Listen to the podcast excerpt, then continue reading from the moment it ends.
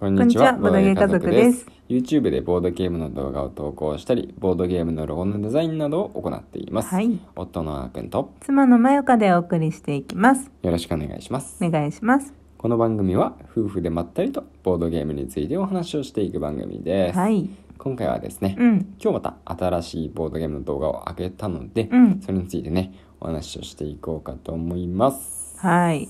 今年一本目だよ。1本目だね。うん。本当はね、うん。なんか皆さんがやってるように、うん。ボードゲームの福袋の動画とかね、あー。まあ、あげたらあげたでよかったろうし、うん。なんかねまあ2021うんうん年うん。面白かったボードゲームみたいな動画とかさ、うんうん。2022年やってみたいボードゲームの動画とかさ。総括系ね。そうそうそうそう。そういう企画系のやつをね、うんうんうん。まあ、やった方がねきっと、あのー YouTube を育てるとか、まあ、そういう意味ではうん。良かったんだろうなと思いますが、見る方もねうん。なんかこう暇つぶしにうん、見るにはいいよね。うんうんうん。バラエティーがエンタメとしてはね。そうそうそうそうそう、うん。まあねその辺はね、うん。皆さんにお任せして、うん。僕らはねコツコツと淡々とうん。プレイ動画をうん。やっていきます、うん。ということで、うん。今回ねハムのサンドイッチ屋さんっていうはーい。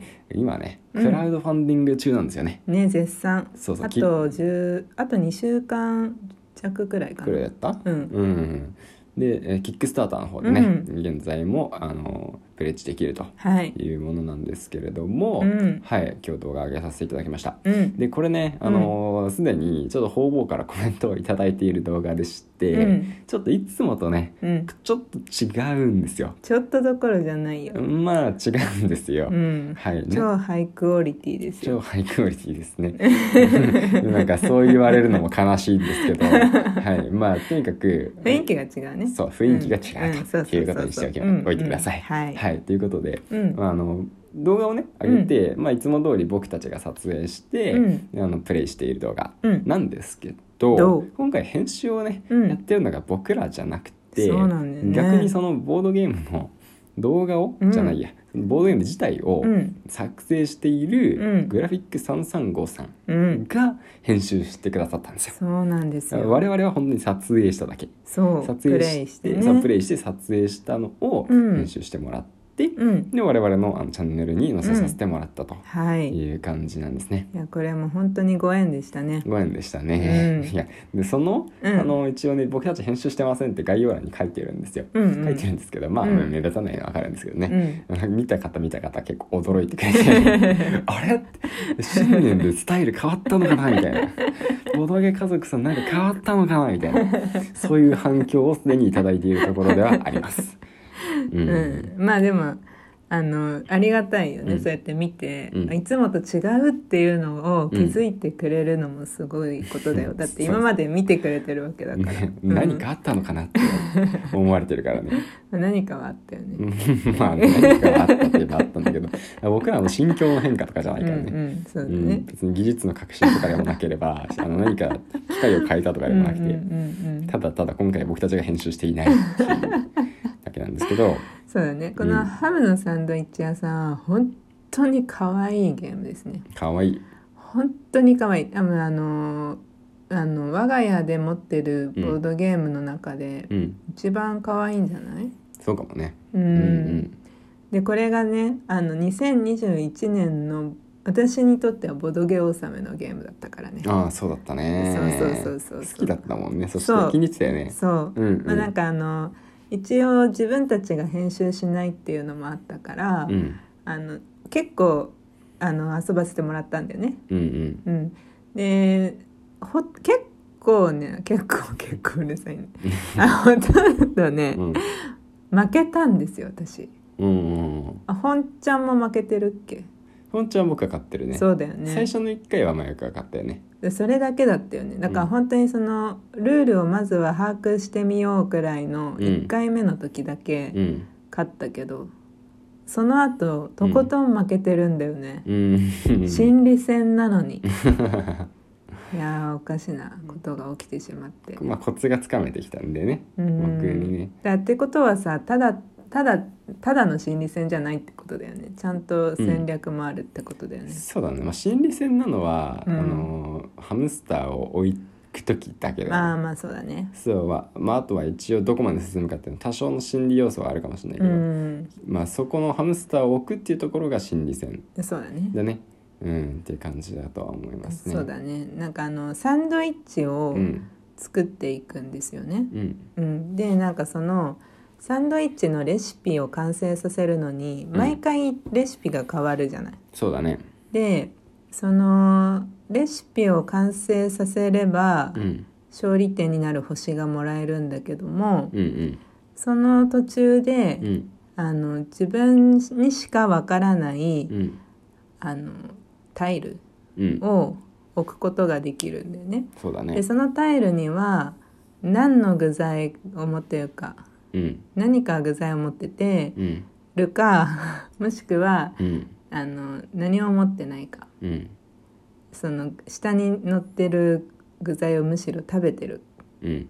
ハムスターだハムスターちゃんがねうんうん。いるんだよね。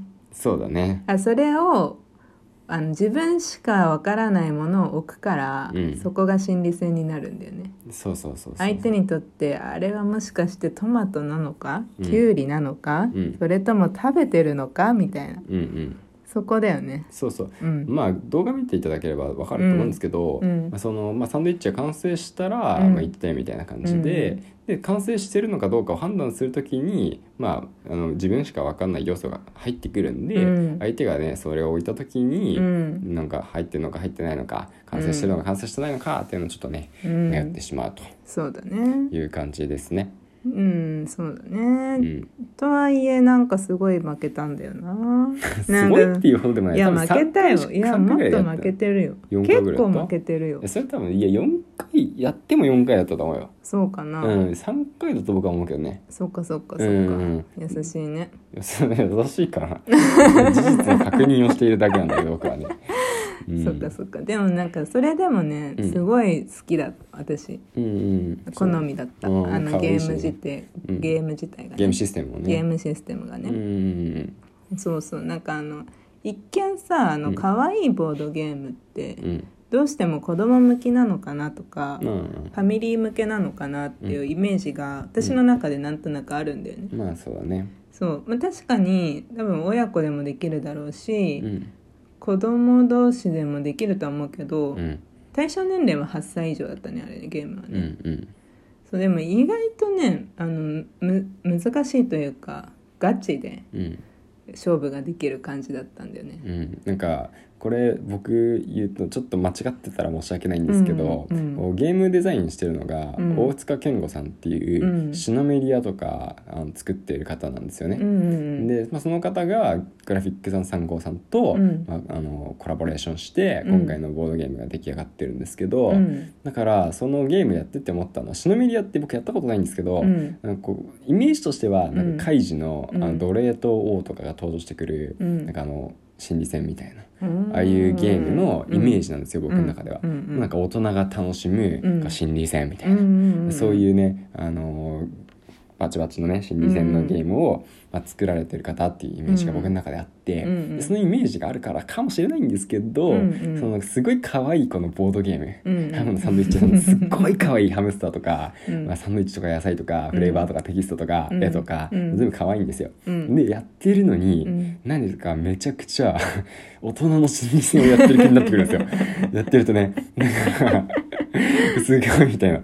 なんかこうはなんだろうなすごい可愛さがあるから、うんうんうん。一見ね多分、まあ、その前提を知らなければね、うんうんそんな感じないと思うんですけど、うんうん。そのゲーマーとして、うん。これ全然楽しめちゃうんだなっていう、うんうんうんそういうのはね感じましたうんそれねはある。面白い。それを気づいた時、うわーってなりました。これガチの心理戦のやつや確かにね。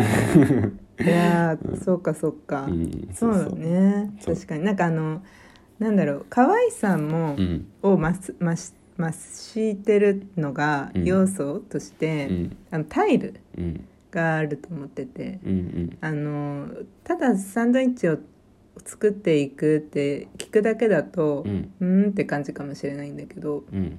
それがあれが例えばカードだったら全部。うんうん。具材の絵とか、うん。ハムスターとか、うん登場してくるものが、うん。カードゲームとかだと、うん。またちょっとなんていうかも違うかなって気がするんだけどあー確かにプレイ感は変わってくるよね。でももう。トマトとかうん。卵とかレタスとか、もうその野菜の形にカットされたタイルじゃん。そうだねあのクオリティがすごいいい、確かに。確かにそれはある。うん。うん、あのまあ動画見てたらこれも分かるんですけど、うんうん。こう円の形にうん。こう具材を並べて、うん。真ん中にパンを3つ置くんですよね、うん。でその真ん中のパンの3つにうん。こう具材をね、うん。上から乗せて、うん。でサンドイッチを完成させていくんですけど、うん。もしそのタイルじゃなくて、うん。全部カードだったと考えたら、うん。もう全部周りでカードが囲んでいって、うん。真ん中にもカードが3つあるみたいな、うん。うん。それがまあ悪いっては言わないんですけど、うんうん。うんなんかそれだと雰囲気はね、うん。ちょっと薄れてしまうなうんそうそうそうそう。とは感じるよね、うん。カードじゃないからカードってどうしてもあの形になるじゃないですか、うんうん。トマトとかキュウリとかちゃんと専用タイルだからそう。の専用の形にね枠縁取られて、うんそうだからもうサンドイッチができるのよそうそう本当にそうだよね。そうそう。あもしあのうちの子もさ、うん。女の子だしさ、うん。もうちょっと大きくなったらさ、うん。サンドイッチを作る感覚おままごみとみたいに、うんになるくらいの感じだと思うよ、そうだね。うんしっかりりしてるスタイルも。うんそうだね、うん。まあ多分壊されないだろうから。